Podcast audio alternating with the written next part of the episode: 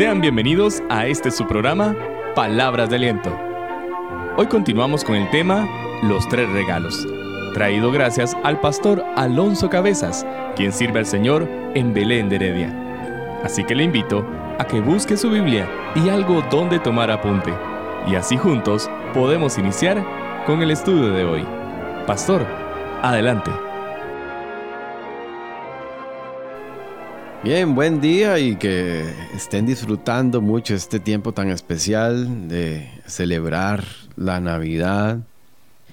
Un buen tiempo para hablar sobre extraterrestres. ¿Alguien ha escuchado extraterrestres? Bueno, la Biblia no menciona nada de eso. ¿Alguno ha visto películas o cuentos sobre extraterrestres? ¿Cuántas películas aterradoras se han producido sobre extraterrestres tomando forma humana? ¿Por qué era útil tomar una forma humana? Que esos extraterrestres de esas películas que a veces los ponían como, como lagartos, ¿por qué era útil que tomaran forma humana? Ah, obvio, ¿verdad? Sí, para no asustar, para pasar desapercibidos, para poder hacer relaciones sin despertar ningún tipo de sospecha o, o impresionar demasiado. Bueno, hoy vamos a hablar de un alienígena en un pesebre. Es la misma estrategia que usó Dios, solo que este sí para rescatarnos de verdad. El plan de Dios, lo interesante es que no incluyó a un alienígena. Jesús no vino a la tierra como un falso humano, ni como un androide. Jesús se hizo humano completamente para ser como nosotros, no venía disfrazado era totalmente humano por nosotros. Se hizo como nosotros, tan nosotros que ni se le echó de ver. Jesús vino a este mundo no solo para ser como nosotros, vino para ser nosotros, plenamente, en todos los sentidos. ¿Y por qué se tomó todas esas molestias?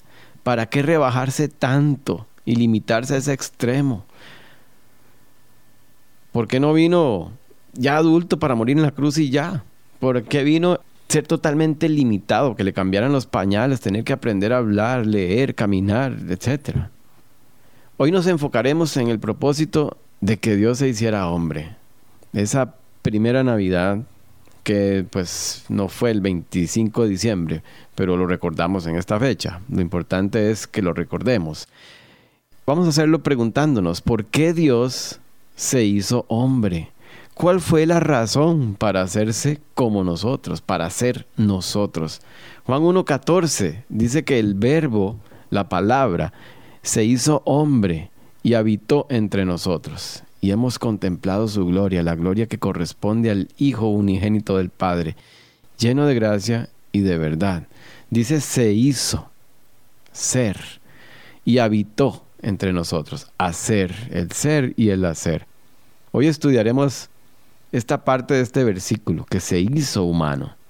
¿Cuál fue la razón de hacerse humano? ¿Qué nos responde la escritura? Vamos a ver qué dicen los profetas. Desde el Antiguo Testamento ya el propósito estaba bien definido. Veamos algunas citas en Isaías 53, 10 y 11. ¿Qué nos dice Isaías 53, 10 y 11? Dice, el Señor quiso quebrantarlo y hacerlo sufrir y como él ofreció su vida en expiación, verá su descendencia y prolongará sus días, y llevará a cabo la voluntad del Señor. Después de su sufrimiento verá la luz y quedará satisfecho. Por su conocimiento mi siervo justo justificará a muchos y cargará con las iniquidades de ellos. Más adelante en Lucas 1, 69 tenemos a Zacarías que empieza a profetizar, Zacarías el papá de Juan el Bautista, y, y dice, nos envió un poderoso Salvador en la casa de David su siervo. Luego tenemos a un ancianito llamado Simeón que también empieza a profetizar y dice en Lucas 2, 30 al 32, porque han visto mis ojos tu salvación que has preparado a la vista de todos los pueblos, luz que ilumina las naciones y gloria de tu pueblo Israel. ¿Qué palabra en común estamos viendo? Sufrir, expiar, justificar, salvador, salvación Y en Mateo 1:21, el ángel Gabriel, citando profecías de Isaías 7:14, le dice a María, dará a luz un hijo y le pondrás por nombre Jesús, porque él salvará a su de sus pecados. Salvación, salvar, salvador, sufrir, expiar, justificar. ¿Para qué vino? Y el mismo Jesús lo dice. Vamos a ver lo que dijo Jesús. Ya vimos lo que dijeron los profetas. ¿Qué dice Jesús sobre su venida? Mateo 5:17. Jesús tenía muy claro su propósito final. Dice, no piensen que he venido a anular la ley de los profetas. No he venido a anularlos, sino a darles cumplimiento. En Marcos 10, 45 leemos, porque ni aun el Hijo del Hombre vino para que le sirvan, sino para servir y para dar su vida en rescate por muchos. Otra vez, ¿para qué vino? Servir y dar su vida en rescate. Lucas 19, 10. Porque el Hijo del Hombre vino a buscar y a salvar lo que se había perdido. En Juan 3, 17 Dice Jesús, Dios no envió a su Hijo al mundo para condenar al mundo, sino para salvarlo por medio de él. Ya vimos lo que dijeron los profetas, lo que dijo Jesús mismo. Ahora, ¿qué dijeron los apóstoles? Los que le siguieron después de su partida. Vamos a ver. Romanos 5, 7 al 8. Dice Pablo, difícilmente habrá quien muera por un justo aunque tal vez haya quien se atreva a morir por una persona buena, pero Dios demuestra su amor por nosotros en esto, en que cuando todavía éramos pecadores, Cristo murió por nosotros. ¿Para qué vino Jesús? ¿Qué más dice eh, el apóstol Pablo? Segunda Corintios 5, 18 al 19. Todo esto proviene de Dios, quien por medio de Cristo nos reconcilió consigo mismo y nos dio el ministerio de la reconciliación. Esto es, que en Cristo Dios estaba reconciliando al mundo consigo mismo, no tomándole en cuenta sus pecados y encargándonos a nosotros el mensaje de la reconciliación. Otra vez, ¿para qué vino? Para reconciliar. Gálatas 4, 4 al 5. Pero cuando se cumplió el plazo, Dios envió a su Hijo, nacido de una mujer, nacido bajo la ley, para rescatar a los que estaban bajo la ley, a fin de que fuéramos adoptados como hijos. Rescatar. Primera Timoteo 1:15. Este mensaje es digno de crédito y merece ser aceptado por todos, que Cristo Jesús vino al mundo a salvar a los pecadores, de los cuales yo soy el primero. Otra vez, no vino para que hiciéramos fiesta todo el tiempo, vino para salvar, no vino para quedarse niño. Primera Timoteo 2, 3 al 5. Esto es bueno y agradable a Dios nuestro Salvador, pues Él quiere que todos sean salvos y lleguen a conocer la verdad, porque hay un solo Dios y un solo mediador entre Dios y los hombres, Jesucristo, hombre. Tito 2, 11 al 14. Voy a leer el 14, dice, se entregó por nosotros para rescatarnos. ¿Para qué vino? Para entregarse y rescatarnos. Dice Hebreos 2, 14 al 18.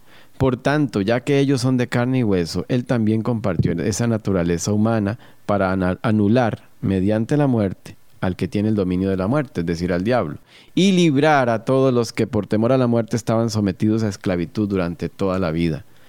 Pues ciertamente no vino auxilio de los ángeles, sino de los descendientes de Abraham.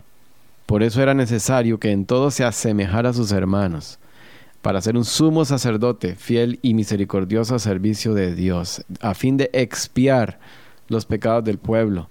Por haber sufrido él mismo la tentación, puede socorrer a los que son tentados. Primera Pedro 3:18, porque Cristo murió por los pecados una vez por todas, el justo por los injustos, a fin de llevarlos a ustedes a Dios. Él sufrió la muerte en su cuerpo, pero el Espíritu hizo que volviera a la vida. En resumen, ¿para qué vino? Se rebajó a una vida temporal y a un sufrimiento temporal para darnos vida eterna. ¿Para qué celebramos la Navidad?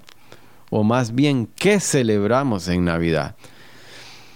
La venida, el nacimiento, pero no olvidemos para qué vino, para morir y dar su vida en rescate. ¿Por qué necesitábamos un Salvador? Usted puede decir, ah, sí, hay mucha gente que necesita un Salvador.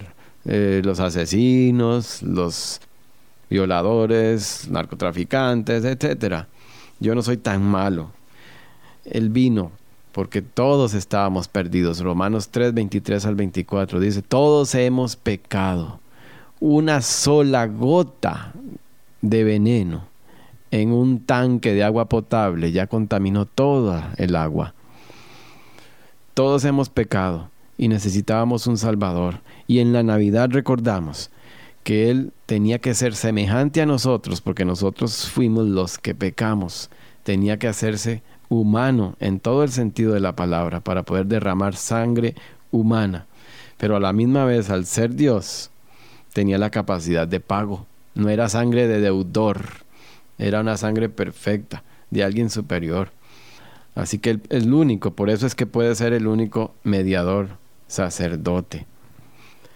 Y hoy, que estamos a vísperas de la celebración de la Navidad, una fecha tan especial, no olvidemos por qué es que tuvo que venir.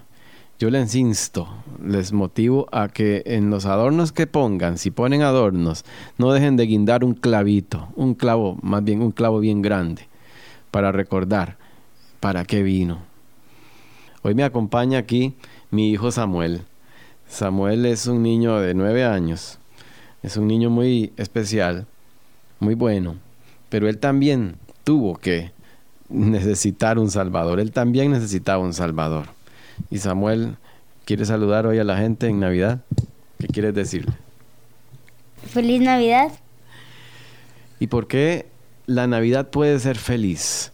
Porque todos celebran Navidad. Pero ¿de qué sirve celebrar la Navidad, celebrar el evento histórico, si no ha ocurrido el nacimiento en su propia vida? ¿Qué ha pasado con la Navidad en tu vida, Samuel? La Navidad tú la puedes celebrar, pero de verdad, Él nació en tu vida. Eh, sí, el 2015 yo recibí a Jesús. ¿Y por qué necesitabas recibir a Jesús?